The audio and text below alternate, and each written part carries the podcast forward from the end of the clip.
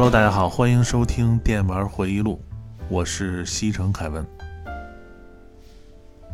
呃，今天啊，咱们这期继续聊上一期的话题。有很多听友说啊，说这个见网友的故事啊什么的，再说一点儿。其实这个东西吧，举一个例子足矣，因为大家在那个年代啊，就是见网友其实都差不多啊。你看我们原来就是找这个女朋友，一般都怎么找啊？你像在那个网络不发达的年代，也就是呃自己学校啊哪班有谁谁谁长得比较漂亮，对吧？啊，或者是附近学校啊哪个校花啊什么的。然后就是小区里边啊，谁家的闺女啊长得不一般，对吧？也就是这些地儿。不过如果呀，要真有那种好看的啊，那盯上她的，那就不止你一个人了。就学校里的呀，或者是社会上那些大痞子呀，全都贼着呢。就那个时候，为个把女的打架玩命，什么哥们儿掰了的事儿多了。我记得原来我住西城那片儿啊，就是有一个女的长得巨漂亮。呃，据说啊，就长得跟天仙一样，啊，身材巨好，叫什么什么什么丽，啊，因为在那个时代啊，就是一般这女的啊，就叫什么娜呀，什么丽呀，或者是什么红啊，一般啊都长得巨漂亮，啊，你比如说安红，对吧？这个，然后那女孩呢是北京幺四零中学的，啊，就这学校呢。是北京宣武区啊一所老学校，然后那个时候我就听啊，就比我大几岁的孩子就说啊，说那女孩啊一开始啊学习特别好，但是就因为长得太漂亮了，就周围啊就是正经学校，哈或者是这个流氓学校的各种人士，每天都去这个幺四零中学门口堵这女的，啊就为了跟她交朋友，说最后都到什么地步了啊，就是说门口。一帮穿着这个什么韩国裤的啊，就蹲在那儿等那女的一出来，然后那帮人就开始就互相打啊，就为了让这女的看看这帮人是怎么为她玩命的。后来为他这事儿啊，好像这个社会大哥都参与了。你想，有的孩子打架打不过，对吧？那有点关系的肯定要把这面子找回来呀，所以就一直这么乱。后来因为追他的人啊太多了。啊，有帅的，什么有横的，有势力的，呃，反正最后那女的好像也变得特别随便起来。啊，幺四零中学旁边呢有一公园啊，叫万寿西宫。听说那女的呢，最后好像就直接跟那帮人就在公园里边晚上就开战。啊，这我听那个比我大几岁那孩子说的。然后导致后来呢，这女的被学校给开除了。就你们听那个《宣武永存》那首歌里。他那里边有一句歌词，也是说什么万寿西宫以前这个一地避孕套，什么幺四零的孩子总爱瞎鸡巴闹。就虽然他说的这有点夸张啊，但是呢，就结合我听的这事儿啊，反正肯定还是有这点事儿的啊。就那个年代啊，就有一个漂亮的，反正大家全都惦记着。但是这个网络聊天的出现啊，就让大家呢一下跳出自己平时生活的圈子。啊，来认识更多的异性，所以大家在那个年代啊，那真的是疯狂啊！好不容易赶上这一机会了，那就交呗。有的人呢，那真的是一天能见 N 个网友啊，上下午晚上全都排开了。呃，我见网友的事儿啊，这个我就不和你们再说了啊。这个呃，我就说一个我哥们儿见网友的事儿吧，因为我那哥们儿啊是在一个大公司啊，五百强的那种公司上班。然后他呢，也当时是在这个幺六三啊认识一个北京的一个女的，后来呢，就是一直用这个 QQ 聊，但是他们呢从来不打电话啊，因为在这个 QQ 上聊得特别好，好到什么程度啊？就是两个人呢虽然还没见面，甚至连真名叫什么都不知道，但是聊天的内容呢都是那种啊老夫老妻的感觉了啊，什么老公老婆都这么叫着。一开始呢，俩人也都客客气气的啊，然后到后来呢，就所有龌龊的那些话全都说了。因为我那哥们儿啊，你单看这外表啊，他属于那种就是特别斯文，说话都不带脏字儿那种人。但是俩人聊天呢，就那语言啊，就比那个什么东京动作片还恶心。然后呢，那女的好像还特别爱听这口。后来我就跟他说啊，我说你们累不累啊？你要觉得好就见面，什么去酒店是不是？那哥们儿说啊，说这种感觉特别好，因为在这个外企公司啊，经常出差啊，这工作压力特别大。然后他觉得呢，这么着聊呢，特别有神秘感啊，还特别解压。但是这哥们儿啊，在这个公司里边有一个特别烦人的一个女主管同事啊，就每次有项目，就是他们俩就互相吵，然后那女主管呢就老当众损他，啊，最后给他烦的呀，就差不多呀，如果法律要不管啊，他能拿枪突突他的那个程度。然后有一次那哥们儿呢，就工作上特别烦。啊，然后后来呢，就提出啊和这个呃女网友见面，订了一个北京的五星酒店的一房间，然后呢就把这个房间号呢发给这女网友了。结果那女的一来，就是他们公司那特烦的女主管。就当时这俩人啊，就是定了有五分钟才缓过神来，啊，尤其是那女的，呃，就都无地自容了，就恨不得从楼上跳下去。因为你想啊，他们之前在网上说了那么多恶心的话。对吧？结果这世界就这么小，然后后来俩人特别尴尬啊，就直接就走了，什么都没干。然后之后呢，这俩人呢都怕对方在这个公司里边传这些聊天信息，因为他们俩本身在公司就不对付。后来我听说呀，这个他们俩人同时都申请就调别的部门。我不知道大家有没有遇到过这种情况，就是你一见网友，对方是你一个特熟或者是你之前认识的一个人。就可以想象啊，就那种情况有多尴尬。所以我觉得啊，这个见网友之前呢，查查户口，有的时候还是呃有点必要的。就那个年代见网友，养活了多少个咖啡厅啊、酒吧，还有小酒店。但是随着手机越来越好啊，微信语音视频的功能越来越强啊，那种你都不知道会见到什么样网友的时代啊，再也不会有了。不过还有一批人啊。他不是通过这个网络聊天见面交朋友的，啊，是通过网络游戏认识以后，然后再见面再交朋友的。一般人都说啊，这个打牌的牌品好，这个人品就好。其实游戏也一样啊，在游戏里，尤其是网络游戏，特别能见人品。大家都知道啊，这个我前几期排名了一个所有平台上。我最爱玩的十个游戏的排名，然后排名的前两个都是网络游戏啊，一个魔兽世界，一个魔力宝贝。所以今天这期啊，咱们就好好回忆一下当年日夜奋战的那些网络游戏。呃，在说专题之前啊，咱们先呃说一下这周我的一些游戏体验啊。这个首先啊，《生化危机八》真的是太刺激了。虽然没有什么吓人的情节啊，但是这一代啊，这个八尺夫人和三个女儿这一家的角色设定实在是太棒了啊！因为这几天啊，这个睡觉做梦都能梦见这夫人啊，这个反手叉着腰那表情。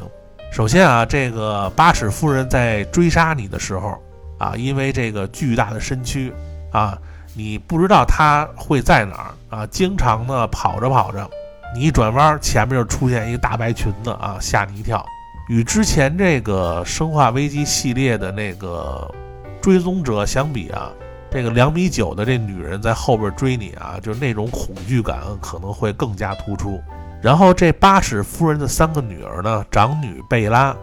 啊，次女呢叫卡桑德拉，啊，老三呢叫丹尼拉。虽然你乍一看啊，这个三个人长得都一样。而且呢，都是这个女巫的打扮啊！你看过那个《美国恐怖故事》第三季啊？女巫集会应该对他们那个装束啊很熟了。但是这三个女儿的发型颜色是不一样的啊！你仔细看啊，那老大贝拉是金发，老二卡桑德拉呢是黑发，老三呢应该是红发，就是红褐色。你看主角一开始被用那个铁钩子勾着左腿那个就是老大。但是由于好多虫子围绕着他们，就不那么明显。还有就是这个蒂米斯特雷库城堡内部的场景也都设计得非常华丽。反正我玩的时候啊，因为这个设计师的老习惯啊，我把他所有的房间啊，里边设计的细节都仔细观察了一遍，从门和墙壁上的装潢，还有他们的家具，给我感觉就是太像法国的凡尔赛宫了。反正我记得我去凡尔赛宫参观的时候啊，给我两个感觉，一个就是这这路易十四，还有什么拿破仑那帮人啊，就是他们那些卧室都非常的暗啊，就这一点很像这个就八尺夫人三个女儿啊，就不能见光啊，在那城堡里边。还有一个就是这个凡尔赛宫里边啊，就有一股很重的这个尿骚味儿和这个木头混合的那种味儿。因为我对这个欧洲史还比较感兴趣啊，之前看这个书里边就说，这个凡尔赛宫在这个全盛时期啊，这因为宫里边住着好几万人啊，基本上是没有卫生间的啊，全都是用这个便壶啊，然后早上呢就把这个屎尿啊就往窗外一泼，然后那帮仆人呢基本上都是在这个花园里随地大小便啊，加上这帮人就都不怎么洗澡，你看路易十四。这一辈子也没洗过几次澡啊，对吧？所以他们这个就这屎尿味儿啊，就还有身上这味儿，就长期出不去，导致这个凡尔赛宫啊，除了这个华丽的这个壁画和装潢以外，啊，就这两个特点就给人印象非常深刻。然后具体什么味儿呢？就是你们可以脑补一下这个小说《香水》里的这个描写的情节。所以他这回这个生化八的啊，这个蒂米斯特雷库城堡里边好像也没有卫生间，啊，有浴室，但是马桶什么的，好像呃地下牢房有，啊，那也肯定也不是给夫人他们用的，反正他们住这地儿找了半天是没有卫生间的，所以我一看他们这个就是这城堡里边啊，就是一下就想到了凡尔赛宫啊，都是那种白色为主，然后上面有那个金色的那个。欧式花纹，不过你像我这么仔细看一遍也有好处啊，因为这个这一路上找到很多这个在墙上呃油画上的结晶石啊，这个然后打下来可以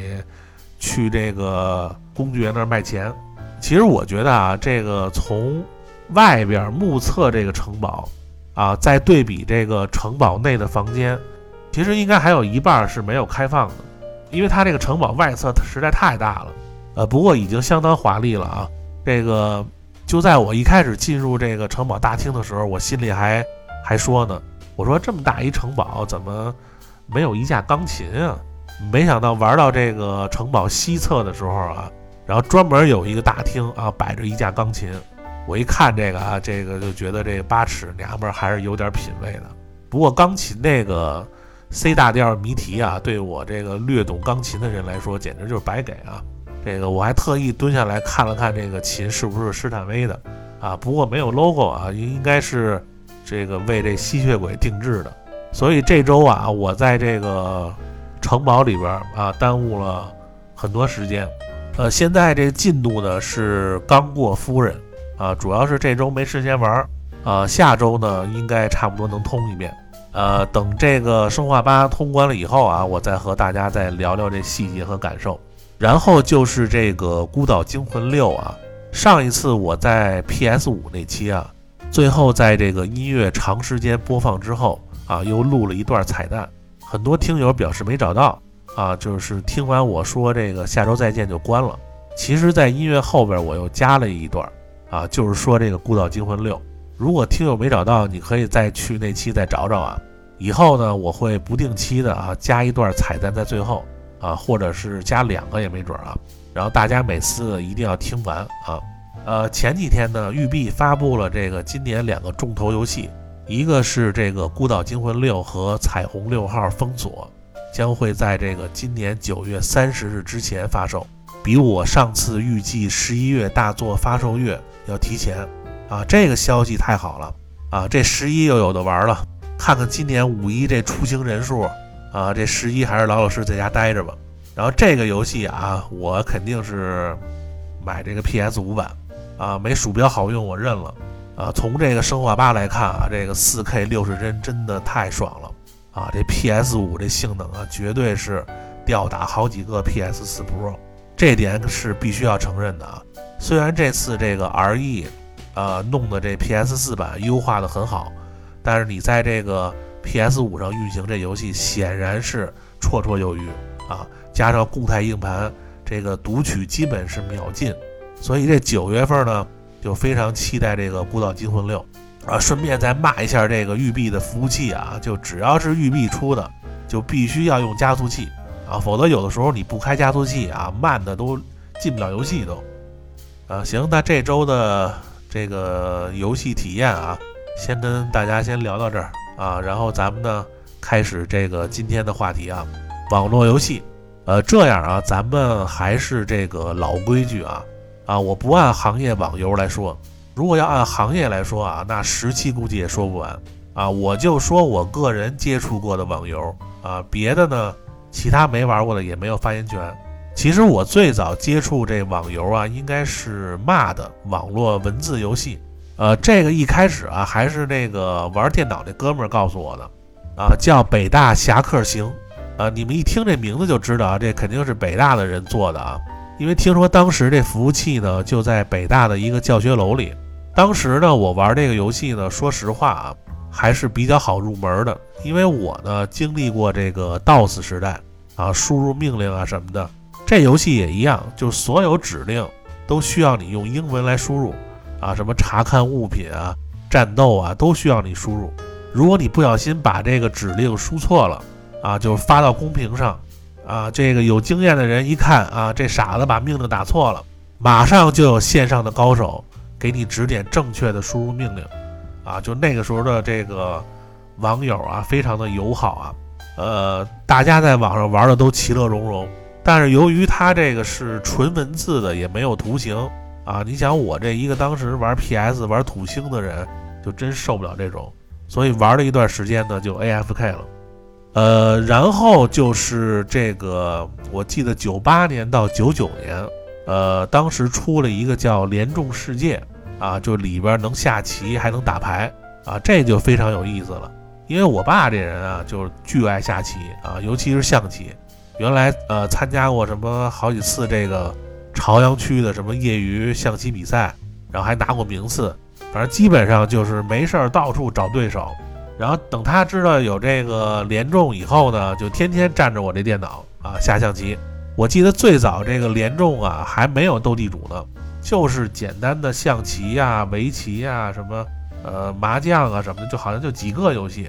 后来玩电脑那哥们儿呢，就说又出了一个啊，这个图形化的这个网络游戏啊，叫 UO 啊，网络创世纪啊。因为当时呢，这个 UO 呢全都是私服啊，因为它是国外过来的嘛，所以当时我一看那个画面啊，确实是比之前那个骂的可能要细一点儿，但是还是很粗糙。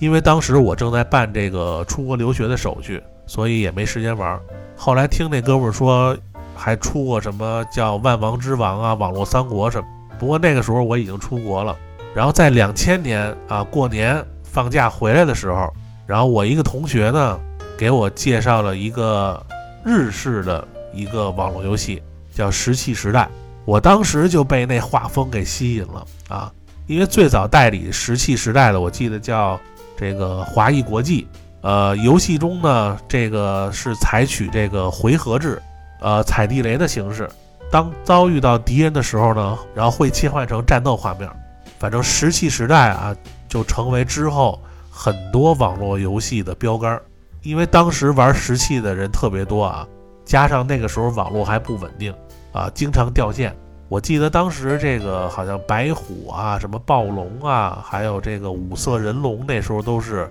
非常抢手的宠物，然后正当我玩这个石器正痴迷的时候啊，然后又有一个游戏出现了，这就是大名鼎鼎的反恐精英 CS 啊，因为我之前玩过这个 CS 的前身啊，半条命啊，当玩到这个 CS 的时候啊，基本上就可以说不怎么玩石器了。那个时候放假回国啊，天天去网吧和这个大学同学啊连 CS。所以说这个 CS 这游戏必须咱们得好好说说啊！我觉得 CS 的火爆呢，是中国啊每个地方网吧火爆的主要原因啊，因为这点呢，我觉得全国上下应该都一样。我问过我东北还有广州的同学啊，基本上那个年代全都一样啊，连这个枪的叫法都一样，全都是三幺四六，对吧？所以我跟你们说啊，就这游戏啊，必须是一大帮人一块儿去网吧玩才好玩。因为那个时候在网吧打 CS 啊，都是这个局域网开黑，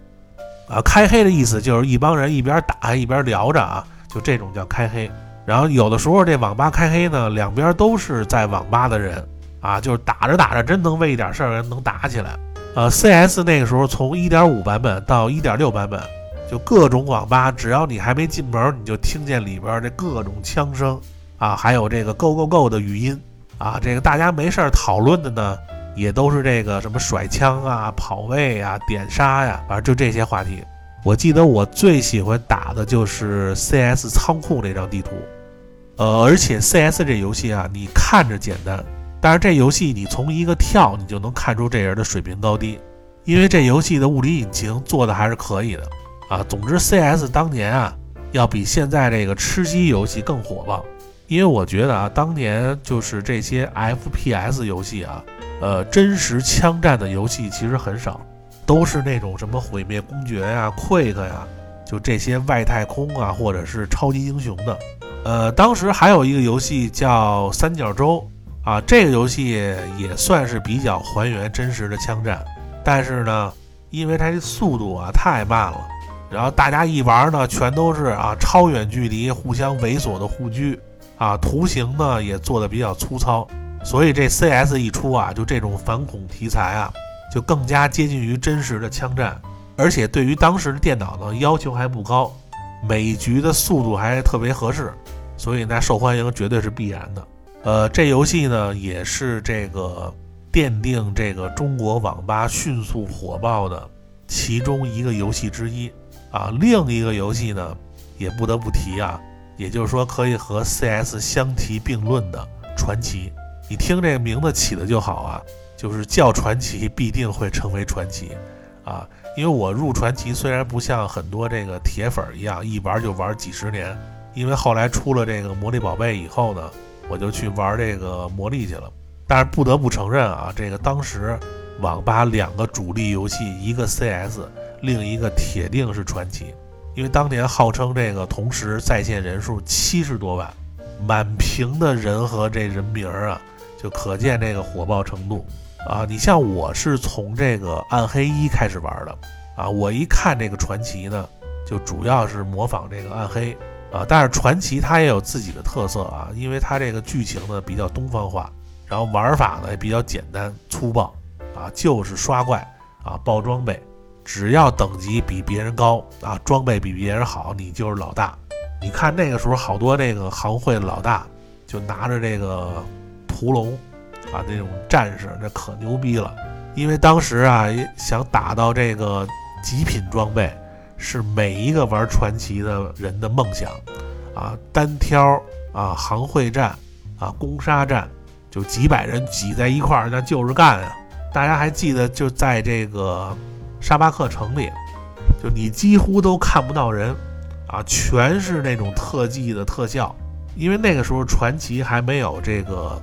自动挂机的机制啊，就完全靠手来操作升级。我记得是蜈蚣洞和猪洞是，就是大家练级最爱去的地儿啊。就基本上这个地图上全都是人啊。你刷怪的时候必须得集中精力，不然这怪一刷出来就一下就被人秒走了。所以那个时候这个网吧里边人啊，为了刷怪啊，然后有的人连上厕所的功夫都不放过啊，在上厕所之前。用一张卡片把这个键盘卡住啊，自动放技能啊，就生怕打不到怪啊，然后再去厕所。所以你看啊，就那个时候人有多疯狂啊，玩这游戏。呃，一般你要是爆出一个极品装备，就特别看人品。呃，因为当时这个传奇啊，这个一件极品装备，你看能卖多少钱啊？当年一把屠龙刀好像是卖了二十万，然后神装呢能卖到五十万左右。你想，那是两千年初啊！如果你在网吧能爆出一个极品装备，就整个网吧的人瞬间都会沸腾起来啊！还有这个网吧老板在这个网吧门口还写着这个网吧昨天爆出一把裁决啊！就那个时候一个裁决差不多几万块钱吧，所以我说的这些啊，可能只有当年 奋战在这个传奇中的这老兄们能理解。呃，为什么传奇能让这么多人牵肠挂肚、魂牵梦绕呢？其实我觉得啊，就是因为这个传奇啊，就是他们的初恋，所以才让他们这么难以割舍啊。就很多这个老玩家在这个马法世界里认识了今后的另一半啊，就得到了爱情啊。也许到今天，他们之间可能都淡忘了原来那些激情了，但是当他们回想起当时在玛法世界里啊，曾经相遇、相识、相知，依然会历历在目啊，记忆犹新。所以这个传奇啊，绝对是国产网游之中影响力最大的一个。好，那今天呢，我说这个时间其实差不多了啊。本来我这期其实想把这个网络游戏说完了啊，然后，呃，现在一看啊，这个发现要说的太多了啊，正好呢。好多网友喜欢听这个话题，那咱们就下期再来一期，该说这个《大话西游》啊、魔力啊、魔兽世界啊这些游戏了。呃，喜欢这个本节目的听友啊，一定要点订阅关注啊，这样随时都有更新的提示。一般情况下是每周日的九点更新啊，有的时候可能会周六更新，所以大家一定要点订阅。啊，那咱们这期呢就先聊到这儿啊，咱们下周再见，拜拜。